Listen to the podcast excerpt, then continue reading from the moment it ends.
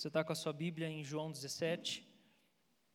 E essa é a segunda introdução do nosso, da nossa série de mensagens. Ela tem três introduções.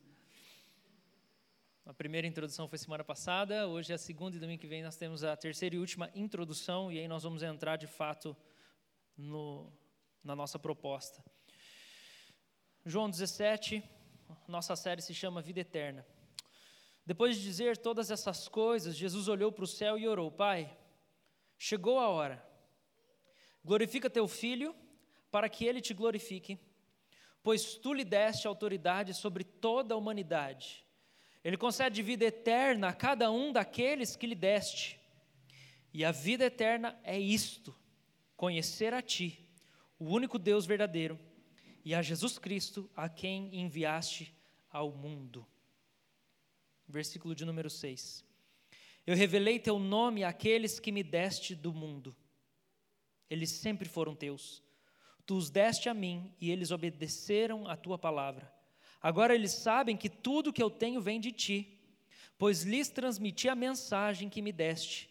Eles a aceitaram e sabem que eu vim de ti e creem que tu me enviaste. Amém? Domingo passado nós introduzimos é, essa nossa série trabalhando um princípio escriturístico de que nós somos aquilo que nós adoramos. Nós nos tornamos o que nós adoramos. Com isso, nós vimos alguns textos bíblicos, nós vimos João, é, Salmo 115 como nosso texto ponto de partida. Existem outros diversos textos nas Escrituras, mas nós trabalhamos também é, Romanos capítulo 1, que fala que porque o povo desprezou o conhecimento de Deus, a consequência disso foi é, um descontrole racional, intelectual, emocional e um descontrole comportamental. E aí nós trabalhamos o fato de que a, a nossa adoração controla a nossa mente, as nossas emoções e o nosso comportamento, o nosso corpo. Todo ser humano é controlado primariamente por aquilo que ele adora nós somos inclinados para aquilo que é o objeto da nossa adoração. E nós trabalhamos isso, citamos aqui é, John Stott e outros autores que falam sobre a mesma coisa, dizendo: por que nós temos tanta imaturidade na igreja de Jesus? É porque cada um dos cristãos tem um Jesus diferente dentro da sua mente. E porque cada um de nós temos um Jesus diferente na nossa cabeça, segundo a nossa própria concepção, segundo a nossa própria interpretação, nós temos muitos cristianismos e os nossos cristianismos decorrem dos conceitos diferentes que nós temos de Deus, ok? E aí, nosso segundo passo no dia de hoje, pode colocar lá, e as cores do slide combinam com a minha roupinha. Primeiro slide é a nossa continuação. Se nos tornamos o que adoramos e não conhecemos corretamente o Deus vivo, qual poderia ser o seu maior ato de amor?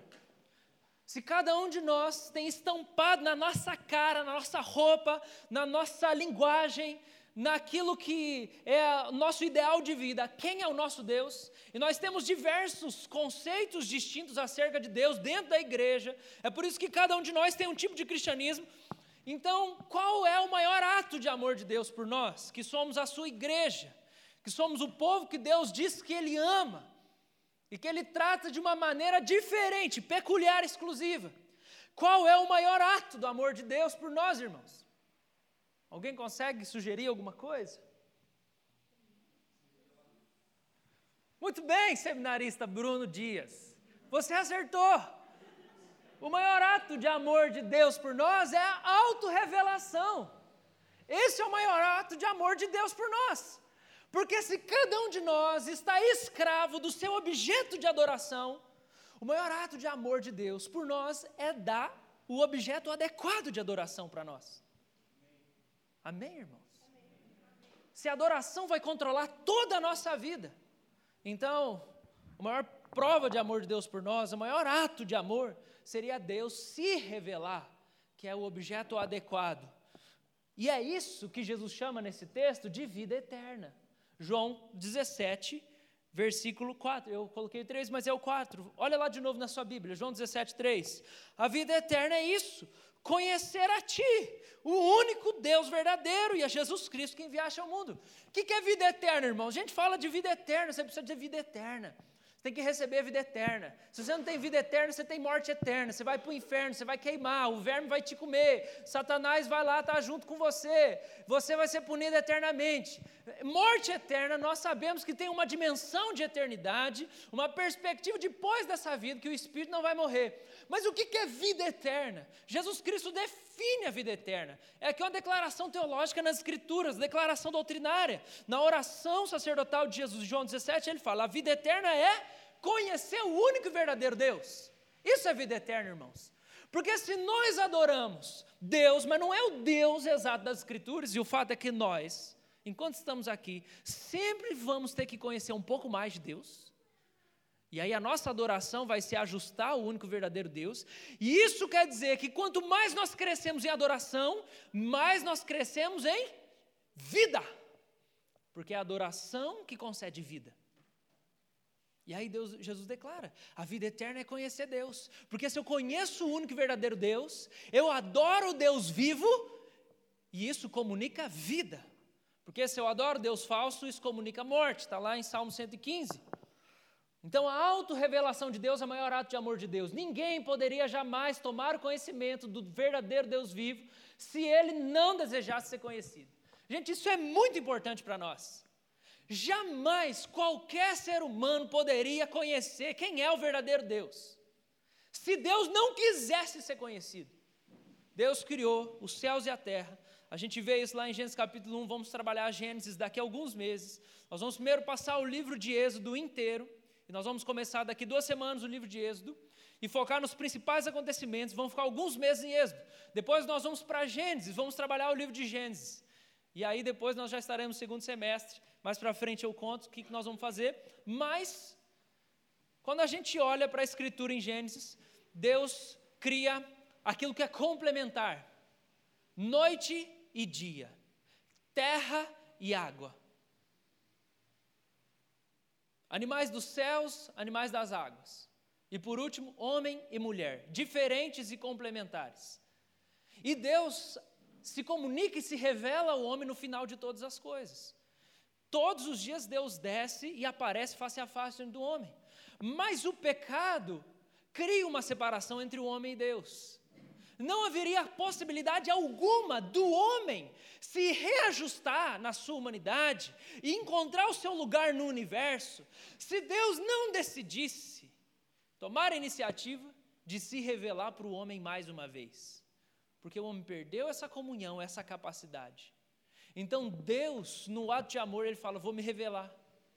Eu vou me revelar porque ao me revelar a você, eu vou te dar a oportunidade de voltar a viver. Porque é só quando você adora a mim, que sou o Deus vivo, a vida será concedida a você novamente. Deus poderia ficar lá, na eternidade, no céu, em um plano que não envolvesse o nosso, e nós morreríamos sempre e viveríamos e, e, iríamos de mal a pior com a história da humanidade. A única coisa que impede que a história da humanidade já tenha afundado milhares de anos atrás é que de tempos em tempos Deus entra e sai da história. E toda vez que ele entra, ele se revela. E toda vez que ele sai, ele se revela. E essa revelação que Deus vai concedendo para o homem é como se fosse restringindo a decomposição da criação. Se Deus não tivesse se revelado, ele permaneceria abscônditos, que é um termo que significa escondido do homem de toda a criação. Ele ia ficar lá escondido. Foi uma decisão de Deus ser conhecido. Foi Deus que quis se revelar para nós para nos conceder vida. Esse é o maior ato de amor de Deus por nós, amém, irmãos? Por quê? Porque na autorrevelação de Deus, ele salva o homem. Porque ao adorar o único Deus verdadeiro, o espírito do homem volta à vida. A adoração ao verdadeiro Deus é a fonte da vida humana. E aí você precisa pensar em você nesse momento agora. A gente vai dar um grande salto de lá, quando Deus começou a se revelar, para cá. Hoje você tem o conhecimento do único verdadeiro Deus. Deus se revelar a você foi o maior presente que você recebeu. Você saber quem é o verdadeiro Deus foi a grande dádiva de Deus para você. Isso pode salvar você para sempre. Isso pode te mostrar os caminhos de vida. Isso pode te dar sabedoria para viver. Isso pode lavar sua alma, limpar o seu coração, ajustar o seu caminhar, ajustar suas emoções, ajustar a sua maneira de viver. É o fato de que Deus se revelou para você, é o maior presente de Deus para você. Deus quis se revelar para você. E Deus não se revela para todos os seres humanos na face da terra. Considere-se um grande privilegiado porque você sabe quem é o verdadeiro Deus, você sabe qual é o nome dele. Quando Deus se revela para nós, Ele dá para nós alguma coisa digna de ser adorado, que é Ele mesmo, ao invés dos ídolos pessoais que nos aprisionam. Deus dá alguma coisa que merece adoração para nós. E não só merece adoração, porque é infinitamente maior que nós, e, é, e, e alguma coisa que vale a pena a gente derramar nossa vida, se submeter, se sacrificar, se esforçar, se entregar, se render. Deus é digno de tudo isso. E a gente não precisa ter vergonha de se sacrificar, se entregar, se render, se submeter a Deus. Toda outra coisa que a gente poderia adorar é vergonhosa, porque é ridiculamente pequeno é criatura, é criado, é finito e mortal. Mas Deus dá alguma coisa para nós que vale a pena a gente viver e morrer, que é Ele mesmo. Isso é maravilhoso porque isso concede vida. Adorar o verdadeiro Deus concede vida para nós, irmãos. E a adoração, como nós falamos, não é só a gente cantar aqui. A adoração é a prostração do nosso coração. Por que o nosso coração se prostra? Quais são as inclinações que nós temos? O que nos direciona? Nós não vamos entrar hoje diretamente ainda em Êxodo, mas a gente vê esse movimento de Deus em Êxodo. Na sua autorrevelação, ela é o maior sinal de que Deus gosta de alguém. A gente vê isso lá em Êxodo 33, nesse trecho que Moisés fala assim: Moisés disse ao Senhor: Tu me ordenaste, leva esse povo, mas não disseste quem enviarias comigo. Declaraste: Eu conheço pelo nome e me agrado de você. Se é verdade que te agradas de mim? Então permita-me conhecer teus caminhos para que, eu, para que eu te conheça melhor e continue a contar com teu favor. E o Senhor respondeu: Farei passar diante de você toda a minha bondade e anunciarei diante de você o meu nome, Javé. Pois terei misericórdia de quem eu quiser e mostrarei compaixão a quem eu quiser. Esse trecho que nós vamos estudar nos próximos meses, ele revela para nós isso que eu já estou falando e usando agora outra passagem da Escritura para fortalecer. A autorrevelação de Deus é o maior sinal de que Ele gosta de alguém. Se a gente não conhecesse nada de Deus, nada de Deus, e pensasse, como eu posso saber que Deus gosta de alguém? É que Deus se revela para essa pessoa. Essa pessoa tem o conhecimento do ser de Deus, ela sabe o nome de Deus, ela conhece os caminhos do Senhor. E é isso que Deus conversa aqui nesse momento com Moisés. Moisés falou assim: Deus, você, mandou tirar o povo do Egito da escravidão. Eu vou fazer isso. Você não falou quem que ia na frente. Eu vou te dizer uma coisa, Deus. Se você realmente gosta de mim, então me mostra os teus caminhos para que eu saiba quem tu és. Moisés está dizendo: me mostra o teu caminho, me conta a sua história, fala de você, Deus, porque você me contando a sua história, eu sei quem é o Senhor e eu vou ter o seu favor. É uma cadeia, é uma consequência. Se eu conheço a história de Deus, eu sei quem Deus é e isso me concede vida. Esse é o sinal de que Deus gosta de alguém, é que Deus se revela para essa pessoa. A gente tem um salmo, é um salmo que eu amo muito, já faz muitos anos que ele fala assim: a intimidade do Senhor são para aqueles que o temem, aos quais ele dará a conhecer a sua aliança. Deus oferece intimidade para quem é temente a Ele, adora Ele, é reverente diante dele. Essa foi uma das orações dessa minha manhã, quando eu acordei em casa, fui para a sala, dobrei os joelhos, falei: Senhor, me faça mais temente ao Senhor, me faça mais reverente à Sua santidade infinita, linda, maravilhosa. Eu não quero tratar assim de maneira banal o seu amor, a sua graça. Eu quero ter reverência, Senhor. Eu quero ficar constrangido, me sentir tão pequeno diante da sua imensidão. Me dá temor do Senhor. E esse salmo diz assim: quem tem temor do Senhor, essa reverência diante da grandeza imensa de Deus, Deus vai dar intimidade com essa pessoa, ele vai ter intimidade. E o que, que ele faz com quem ele tem intimidade? ele dá a conhecer a aliança dele. Ele conta como ele constrói aliança, como funciona se relacionar, que tipo de compromisso que ele faz. Deus começa a contar a história da aliança. Esse é o maior sinal de que Deus gosta de alguém. É que Deus começa a contar para essa pessoa o segredo da aliança. Qual é a aliança de Deus com o homem? Como funciona uma relação com o homem? Isso está nas Escrituras. Quando nós olhamos para a teologia, existem dois níveis de revelação. Existe aquilo que na teologia é chamado de revelação geral, que é o que? Você olha para tudo que Deus criou, as árvores, as pessoas, os animais, os céus e a terra. Tem cada pôr do sol maravilhoso em Curitiba, né? Fala sério. Nossa, é incrível, eu fico fascinado. Eu, eu, eu desacelero a velocidade que eu estou dirigindo o carro e eu fico olhando para o céu. E eu fico, meu Deus, você pintou esse céu hoje para nós aqui. Que coisa incrível. Esse é o primeiro nível de revelação. A Escritura trabalha isso como sendo chamado de revelação geral. Você tem isso em Romanos 1, você tem isso quando Jesus fala que Deus faz chover sobre justos e injustos, o sol sobre justos e injustos. E isso é uma revelação de Deus, em que a gente olha para tudo que Deus criou e a gente pensa, ela é tão incrível que ela demonstra o quão lindo, sábio, poderoso e perfeito é o Criador mas não revela a trindade e tudo que é necessário para ser salvo. A revelação geral mostra que existe um Deus incrível que criou tudo. Mas quando você olha para a criação e a partir da criação você conclui que existe alguém lá, você ainda não está salvo. Isso ainda não é vida eterna. Isso é um primeiro passo, é uma revelação que todos os seres humanos podem ter. Mas aquilo que é chamado de revelação especial está nas Escrituras Sagradas. É a única maneira de ser salvo de fato.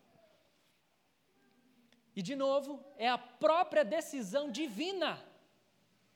A própria decisão divina de escrever a Bíblia foi o grande ato do amor de Deus. Essa foi a maneira que ele decidiu se revelar ao homem adorador de ídolos que não podem conceder vida. Deus falou: Eu vou me revelar, eu vou inspirar um livro e eu não vou errar. E esse livro vai ser através do qual o homem vai me conhecer que é a Bíblia Sagrada. Essa é a revelação especial. Estão compreendendo? Vocês estão conseguindo compreender? Se nós somos o que adoramos e Deus quer nos salvar, Deus revela quem Ele é para nós, para a gente poder adorar o que é digno e a gente poder ganhar vida. Amém? As Escrituras Sagradas são um ato de amor divino porque nelas Deus se auto-revela. Mais um trecho da Escritura que fala isso, 2 Pedro 1, 20 e 21. Acima de tudo, saibam que nenhuma profecia nas Escrituras surgiu do entendimento do próprio profeta, nem de iniciativa humana, porque ninguém sabe, sabia quem Deus era. Não foi o homem que falou assim: vou discorrer aqui um tratado sobre a pessoa de Deus. Eu vou, eu vou, eu acho que eu sei como é que é. Eu olhei aqui para uma árvore, eu olhei para uma sequoia que tem 500 anos, e eu vi ela tão bonita, e os pica-pau nela, e eu vi o jeito que os casais tiram foto debaixo da árvore, e eu vi como as, a vida acontece, e eu já sei, eu vou trazer um tratado aqui, como é que Deus é. Não, irmãos, não foi ninguém que tirou da cabeça assim, olhando, ah, acho que Deus é assim. Não foi, não foi. Foi Deus. E o texto continua: esses homens foram impulsionados pelo Espírito Santo e falaram da parte de Deus. Então, só as Escrituras são para nós, para nós, os quais Deus ama e decidiu se revelar, é a nossa fonte, é a norma, é onde toda a nossa fé está apoiada. E não é só a nossa fé, é a nossa vida. Porque se nós cremos que toda a criação e a vida ela nasce de Deus, então todos os problemas da vida humana são problemas teológicos. Tudo que dá errado na vida é problema teológico. Nós falamos hoje na escola dominical, começamos Efésios capítulo 1, e nós trabalhamos isso. Tudo que dá errado na vida é um problema teológico, de uma má concepção que nós tivemos acerca de Deus e como Deus criou as coisas para funcionar. Tudo que dá de errado no casamento, lá na raiz, é um problema teológico que eu não entendi quem eu sou para minha esposa e quem minha esposa é para mim, como Cristo é para a igreja e a igreja é para Cristo, o tipo de amor que precisa ser vivido, o tipo de ceder que precisa acontecer, o tipo de doação, de amizade, de suporte, de entrega. Se eu não entendo como é a minha vida no meu emprego, esse é um problema teológico que eu tenho, porque eu não entendi por que, que Deus inventou o emprego e como ele deve ser vivido. Se eu tenho um grande problema do meu ser, comigo mesmo, um interno, e um conflito de mim comigo mesmo, é porque é um problema teológico que eu tenho, de não saber de onde eu vim, porque o Deus que criou me criou. Todas as coisas voltam para Deus e terminam em Deus. Então, as Escrituras Sagradas são esse livro que Deus escreveu para nós, para Ele se revelar para nós. E que aí nós podemos, através da doutrina na Escritura Sagrada, ter um sinal apontando para quem é Deus. E aí nós adoramos o Deus verdadeiro e nós recebemos vida. Vida eterna é conhecer Deus, irmãos. Amém? E Deus quer nos dar vida. É por isso que Ele se revela para nós nas Escrituras. E quando a gente olha para as Escrituras, a gente olha uma grande história. As Escrituras são uma grande história, é uma grande narrativa. Eu vou citar aqui dois autores que falam sobre isso e que falam sobre como a gente precisa olhar para as Escrituras como aquilo que Moisés vai chamar os caminhos de Deus para conhecer Deus. Hoje a gente precisa olhar para as Escrituras como a, a história de Deus para saber qual é a identidade de Deus, porque nós estamos falando de identidade de Deus. Primeira frase é do Kevin Van Hooser, um teólogo que escreveu um livro Drama da Doutrina. Ele fala: a identidade de Deus resulta de suas ações e relações características na história e dentro de sua vida trina e una. Onde está a identidade de Deus? Na história de Deus. A identidade de Deus está na história de Deus registrada nas Escrituras. Você quer saber quem é Deus? Você precisa olhar para a história que Deus escreveu. A Escritura é como se fosse a autobiografia de Deus, irmãos. O protagonista da história é Deus. E o palco onde Deus manifesta tudo é o mundo que Ele criou. Deus se revela dentro do mundo que Ele criou, porque não poderia se revelar em outro lugar porque não poderíamos viver fora do mundo que Deus criou, porque o único que não vive dentro de nada é Deus, porque Deus é incontido pela criação, na verdade a criação está dentro de Deus, isso é um assunto para outro dia, mas nenhum de nós poderia conhecer Deus se não fosse dentro da criação, então Deus cria, e dentro do mundo que Ele cria, do cosmos, do universo, Deus começa a se revelar, e é isso que está na Escritura, então quando a gente vê a história de Deus na Escritura, com esse objetivo, e a gente vai ler lá Gênesis, a criação, a queda, aí você vê Deus providenciando as coisas para Adão e Eva, aí você vê Deus trazendo um juízo através de Noé, aí você vê Deus agindo lá na Torre de Babel para interromper o progresso humano, porque o povo está querendo progredir sem Deus. Deus entra e fala assim: não vai progredir nada. Eu vou interromper tudo, vou confundir vocês, a ciência não vai avançar, porque sem mim eu não vou deixar. E tudo que vai acontecendo é a história que revela a identidade de Deus. Segunda frase é da Rosária Butterfield, do livro Pensamentos Secretos de uma Convertida Improvável. Provavelmente vai ser um livro do Clube do Livro nesse ano, em algum momento. Eu estou ouvindo o audiobook, estou quase no final. Um livro sensacional de uma professora da Universidade de Syracuse, é assim que fala? Siracusa? Syracuse. Lá em Nova York. E ela era, ela era a líder, a Ai, gente, como que é o nome? Ela tinha a cátedra de, de língua inglesa na universidade. E ela era militante, feminista, representante da teoria queer no Brasil inteiro, no Brasil inteiro, nos Estados Unidos inteiro, no Brasil não. E ela passa por um processo dramático de conversão. E nesse livro ela vai narrando sobre como o processo dela de conversão e de renovação de mente, ela encontra muitas barreiras com a maneira de pensar da igreja. Mas como ela vai recebendo ajuda de pessoas para deixar o lesbianismo, para mudar a percepção de vida dela. E em determinado momento do livro, a Rosária Butterfield, hoje uma mulher presbiteriana, ela diz o seguinte: nos estudos da linguística inglesa ou da língua inglesa, temos um mantra. A cultura é composta por suas histórias. Somos as histórias que contamos. Você quer saber quem é Deus? Você precisa ouvir a história que ele contou. A identidade de Deus não está em outro lugar senão na história que Deus contou, que são as Escrituras. Mas ela precisa ser lida dessa maneira, com esse ponto de partida. Eu vou ler a Bíblia para ver o que Deus quer dizer na descrição dele mesmo e da relação dele com a sua criação. Vocês estão me entendendo, gente? Isso é uma proposta para nós. Quando eu venho aqui para a igreja e decido trabalhar, que o tema nosso de vida desse ano é vida eterna, a proposta é: vamos conhecer Deus. Muitos de nós podemos achar, eu já sei quem Deus é. O fato é que se nós já soubéssemos o bastante, nós já estaríamos glorificados.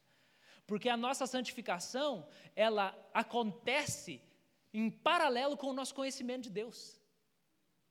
Se nós conhecemos pouco Deus, nós estamos, somos pouco parecidos com Jesus. Se nós conhecemos Deus com profundidade, nós somos profundamente parecidos com Jesus. Hoje nós, hoje nós vemos esse texto em Éfeso, que fala assim: para o conhecimento do Filho de Deus, para que cheguemos à plenitude e à estatura de Cristo. Primeiro nós conhecemos Deus e aí nós somos transformados. A mudança na nossa vida, no meu casamento, na minha relação com a minha família, na minha relação com o dinheiro, na minha relação com a igreja, na minha relação com as artes, na minha relação com o conhecimento, ela é proporcional ao meu conhecimento de Deus.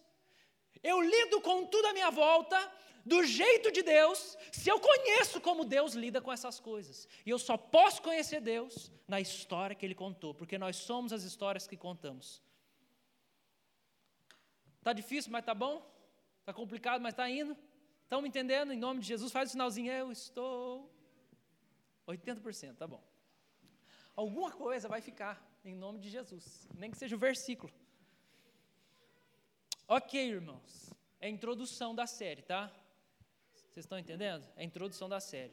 Porque com isso talvez já ficou, você compreendeu que o que nós vamos fazer? Nós vamos contar a história de Deus e nós vamos começar em Êxodo, por um motivo particular porque nós vamos poder culminar na Páscoa que surgiu no Êxodo. Senão nós começávamos em Gênesis, mas para poder dar tempo, a gente vai começar primeiro em Êxodo. O que nós vamos fazer nesse ano é contar a história de Deus, procurando captar o que Deus quis revelar dele mesmo na história. Já que Deus é a história que ele conta, já que eu sou a história que eu conto, então nós vamos estudar historicamente as Escrituras. Então, essa é uma introdução. Nós não entramos em Êxodo ainda, mas isso tudo é para explicar por que, que nós vamos estudar, tá bom? Se tiver dúvida, não tem problema, pode me procurar, pode vir, vou ter o maior prazer de conversar, de bater papo. Você pensa diferente, não tem problema, vem, vamos conversar. Não, pastor, acho que não é assim, não tem problema. Tem algumas pessoas na igreja que sentem essa liberdade, é muito enriquecedor. Às vezes acaba um culto, ou durante a semana, pastor, esse negócio aqui não desceu muito bem, ou isso aqui eu não entendi direito, ou então isso aqui eu discordo. É uma delícia poder viver isso. Às vezes tem coisas que a gente revisa, e às vezes tem coisas que a gente clareia. E é assim que a gente precisa caminhar como comunidade. A gente precisa ter um canal livre de conversa aqui. Amém, irmãos? Então, vamos lá. Qual a proposta que eu quero trazer? De maneira mais resumida para nós, que é uma proposta que eu estudei nesse mês de janeiro. É a gente ler a Escritura usando uma metáfora. É a metáfora de um drama. Essa é uma proposta sugerida pelo. A hora que der para mudar aí, muda lá para nós. Sugerida pelo Kevin Van Hooser. Um drama é um fazer, é isso que significa a palavra drama. E o que é um drama? É a encenação de atos e palavras. A Bíblia registra os atos de Deus e as falas de Deus. Kevin Van Hooser vai tratar assim de maneira bem técnica teológica, e eu estou simplificando bastante, que a Bíblia não é uma narrativa. Porque a narrativa é só palavra, é só contação de história. Se a Bíblia fosse narrativa, era só alguém falando alguma coisa. Isso tem mais a ver com pedaços da Escritura, como por exemplo, partes da epístola. Porque quando você lê uma epístola do apóstolo Paulo, ele está contando uma história. Existem registros de algumas coisas que Paulo fez na, epístola. Quando, por exemplo, eu estou preso aqui por causa da pregação do Evangelho, ele está falando uma coisa que ele fez. Mas quando ele começa a falar, porque Deus nos escolheu, Deus antes da fundação do mundo nos separou e Ele nos amou, e Ele nos predestinou em Cristo Jesus para a redenção, pelo seu sangue, para perdão dos pecados, para santificação. E aí ele começa a descrever, isso é uma narrativa, ele está contando uma história. Mas a Escritura não é alguém contando uma história somente, mas é o registro do que Deus falou, a narrativa, a contação de história, mas é o registro de ações de Deus. Existe uma diferença, vocês estão entendendo, gente? A escritura, na metáfora do drama, ela é muito boa para nos ajudar a compreender. Porque num drama, pensa num drama, num teatro. Faz muito tempo que eu não vou no teatro. Mas quando você vai para um teatro, você tem o palco. e você tem o diretor, e você tem os protagonistas, os atores principais, você tem a plateia, você tem o roteiro ou enredo. A proposta do Kevin Van Hooser é que Deus é o protagonista da história. O palco é o mundo que Deus criou, que é onde Deus se revela. O enredo é a doutrina, é a direção de para onde as coisas vão, para onde elas foram e para onde elas vão a partir de agora da gente, porque nós estamos vivendo em cima disso aqui, nós estamos continuando a encenar a, a, o drama de Deus na nossa vida como igreja, nós estamos escrevendo a história. E é, a plateia são as pessoas que assistem o drama. E no drama você tem falas dos atores e você tem gestos, ações. Então, quando a gente olha para a Escritura e a gente pensa o mundo nosso como palco, e a gente pensa Deus como protagonista, a gente olha para a Escritura e percebe que Deus encenou na história. Ele entra, ele age, ele estende a mão dele, realiza milagres e liberta o povo. Ele não só fala coisas. Deus não fica lá no céu falando as coisas assim, Moisés, é isso aqui, ó, fala para o povo esse negócio aqui, faz isso aquilo ali, faz aquilo outro, fala que eu sou o Deus de Abraão, fala aquilo. Deus não fica só falando e ditando coisa. Porque senão a vida ia ser só sermão. Esse é o problema que em muitos lugares a igreja vive. Porque a igreja acha que a Bíblia é só uma narrativa, que é só uma contação de história. Se a Bíblia for só uma contação de história, então a única coisa que a igreja tem que fazer é falar. Amém, irmãos? Mas não é só falar que nós temos que fazer, nós temos que fazer também. Nós temos que agir. A semelhança de como Deus falou e agiu. Então, quando você está num teatro, os atores falam e eles fazem. Eles encenam. E você vê isso na escritura. Então, nós vamos caminhar e nós vamos trabalhar a metáfora do drama enquanto nós vamos estudando a história de Deus, começando em Êxodo daqui a umas duas semanas. Eu vou dar só uma palhinha para vocês. Como o drama começa? Deus inicia em Gênesis 1. E essa metáfora ela é boa porque ela encaixa de algumas maneiras. Então Deus começa falando: haja luz. Depois, Deus vai dizer para ser registrado o que ele está fazendo: câmera. E depois, ação, os atos cósmicos. Que seja criado isso, seja criado aquilo. Deus começa a falar e o universo começa a se formar. Então você tem o drama de Deus. É uma linguagem assim, interessantíssima. Luz, câmera, ação. Deus começa a encenar. E nessa encenação ele começa a se revelar. Vou passar bem por cima, tá, gente? Do drama, só para ter uma, uma pegada. Segunda coisa do drama, você tem a queda. Deus cria, o Igor Miguel, esse pastor, ele sugere essa compreensão e esses, esses momentos. Então, o que, que acontece com o homem? Quando o homem peca, ele perde o script. Ele não sabe mais quem ele é. Ele não sabe mais quem é Deus, ele não sabe quem é ele, ele não sabe, em segundo lugar, ali, a sua fala e o seu papel eu não sei mais o que eu tenho que falar, não sei mais o que eu tenho que fazer. Aí ele começa a improvisar. Já que ele não sabe de nada, ele fala assim: deixa eu me esconder aqui. Pega uma folhinha lá de bananeira ou de urtiga, né? não sei que Deus deixou estar tá mais perto. Ele pega e cobre.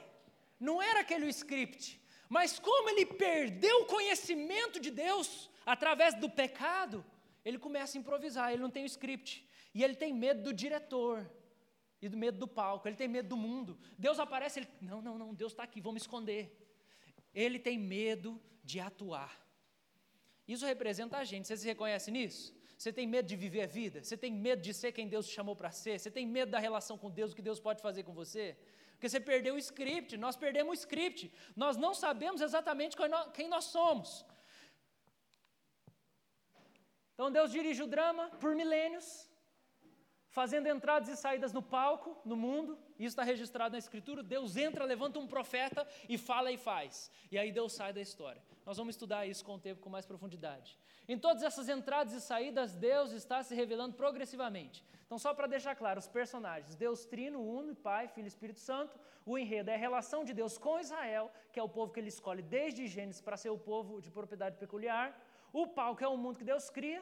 E o grande clímax é o que Deus faz em Jesus Cristo. Esse é o clímax, clímax, clímax. É o clímax do drama. E eu quero caminhar para o clímax agora, porque todo drama precisa ser lido a partir das, do clímax. Qual que é o clímax do drama? O Filho de Deus entra no palco, Jesus. João fala que ele é o Verbo. Se a gente usar essa metáfora, a gente pode falar que Jesus é o script. Ele é o enredo. E ele se faz carne. Jesus sabe o, o papel dele e ele sabe quais são as falas dele no mundo de Deus. Jesus encena tudo com maestria e profunda emoção. Ele narra o Pai. João capítulo 1, quando fala assim, que ele fala do Pai, a palavra ali, mais exato no grego, é narra. Ele narra o Pai. Jesus fala de quem é o Pai.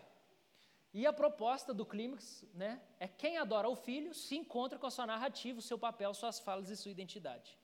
E é isso que nós estamos falando, que a gente precisa conhecer Deus, para se encontrar com o Filho, para descobrir quem Deus é, e aí a gente descobre quem a gente é. Amém? Eu tenho certeza que alguma coisa vai ficar.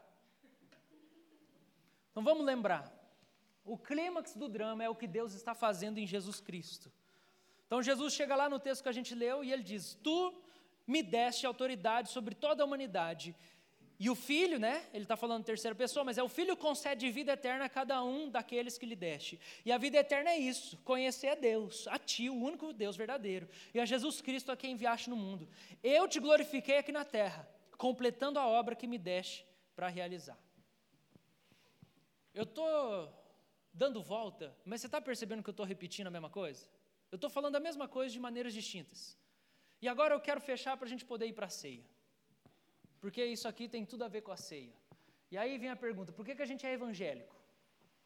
Por que somos evangélicos? Irmãos, a resposta é: porque nós defendemos, apologia, é uma palavra do Novo Testamento, nós fazemos apologia, nós defendemos, ensinamos apologeticamente que o clímax do drama humano que é o centro da história da humanidade, é o Evangelho de Jesus. É por isso que nós somos evangélicos.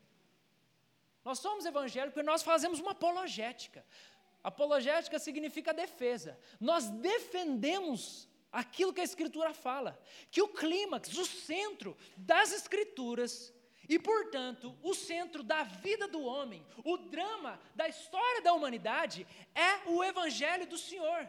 É o que Deus fez em Jesus Cristo. É por isso que nós somos evangélicos.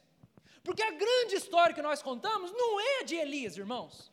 Não é a nossa história. Lembra que eu falei lá no começo? A identidade de Deus está na história que Deus conta. E nós somos as histórias que contamos. Essas duas coisas são muito importantes para nós, para a gente entender o que nós estamos fazendo nesse ano. A história que a Bíblia conta, quem, tem, quem é o personagem principal? É Jesus. É, é o ponto máximo da autorrevelação de Deus. É Deus virando gente para poder ser compreendido. Então a história que a gente conta, que a Bíblia conta, o centro não é Elias, o centro não é Moisés, o centro não é Paulo. O grande protagonista para nós é o Deus Trino, especialmente na pessoa de Jesus Cristo. É por isso que nós somos evangélicos, porque é assim que nós lemos o mundo. Nós lemos a realidade a partir do Evangelho. Amém, irmãos? Glória a Deus, aleluia. Charamanaias. Vamos lembrar.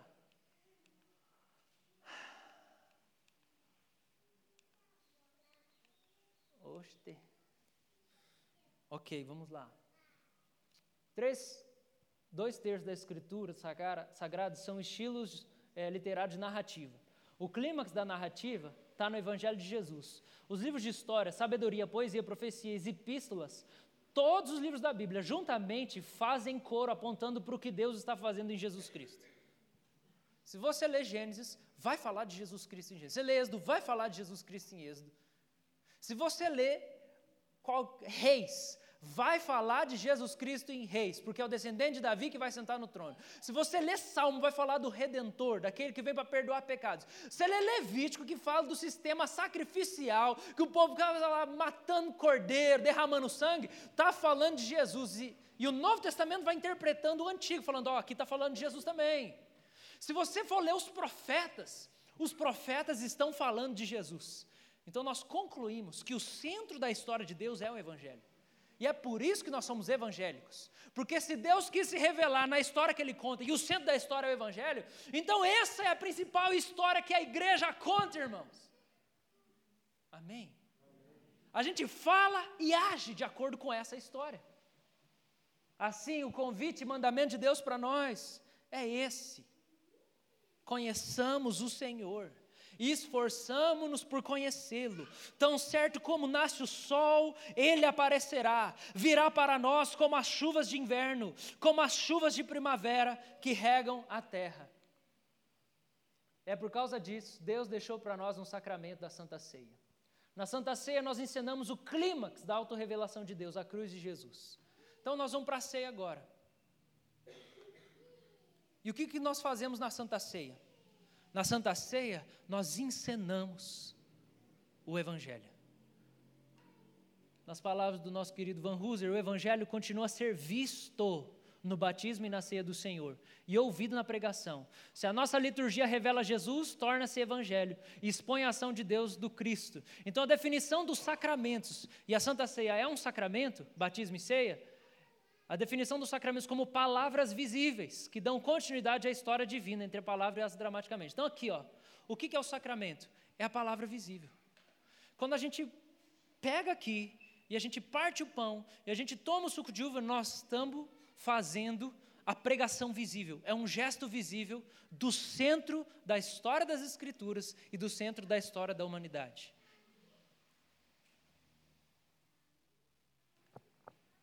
1 Coríntios 11, do verso 23 ao 26. Eu quero. Pode trazer a mesa aqui, por favor? Os diáconos. E eu acho melhor eu explicar isso diante da mesa do Senhor, já que é isso que a gente faz.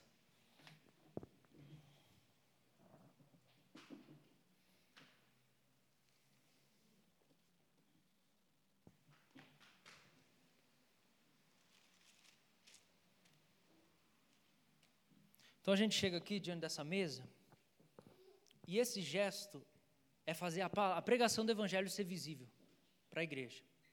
O apóstolo Paulo fala isso nesse texto de 1 Coríntios 11, do 23 ao 26. Então ele fala assim: toda vez que, em primeiro lugar, você toma o pão, você pega o pão na mão, depois, se agradece a Deus pelo pão, depois, parte o pão, depois você toma o cálice na mão, e aí você come o pão e toma o cálice, a gente torna as palavras de Deus visíveis. A Santa Ceia é uma pregação encenada. A gente está gesticulando aquilo que é o centro da nossa história como igreja. É por isso que a gente faz isso. E a atitude do sacramento, Paulo fala do verso 27 ao 32. Ele fala assim: tem gente que está doente e morrendo na igreja, porque toma a ceia do Senhor sem honrar o corpo de Jesus. O que é honrar o corpo de Jesus?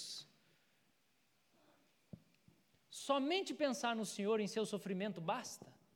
Honrar o corpo de Jesus enquanto você toma a ceia é só ficar pensando em Jesus? Eu quero propor que não é isso. Porque Pilatos pensava em Jesus quando Jesus estava sendo açoitado e sacrificado. Pedro pensava em Jesus e pensava, ele é o filho de Deus. Mas nem Pedro nem Pilatos honraram o corpo de Jesus. Porque Pedro nega Jesus, blasfema Jesus, e Pilatos não salva Jesus. O que é honrar o corpo de Jesus? Maria, João e Simão de Sirene. Quem honrou o seu corpo era quem estava perto dele, consolando enquanto ele sofria. Honrar o corpo de Jesus. Quando Jesus estava sendo oferecido, quem estava honrando o corpo de Jesus? Eu quero dar esses três exemplos. Maria, mãe de Jesus. Como que ela honrou? ela estava lamentando e procurando ser algum tipo de consolo na presença de Jesus enquanto ele era espancado, enquanto ele, era, ele caía no meio do caminho. João está ali presente como o único discípulo que está ali, pertinho, com quem Jesus pode falar quando ele está na cruz para dizer assim: ela é tua mãe, ele é teu filho, cuida dela para mim, meu querido, a partir de agora. E você tem o Simão de Sirene. Quem que é Simão de Sirene? é o cara que carrega a cruz quando Jesus não tem mais força para carregar. Essas pessoas honraram o corpo de Jesus, porque elas estavam se envolvendo mentalmente, emocionalmente e fisicamente com o sacrifício do Senhor. Com isso eu quero propor que essa é a atitude que a gente tem que ter para a ceia.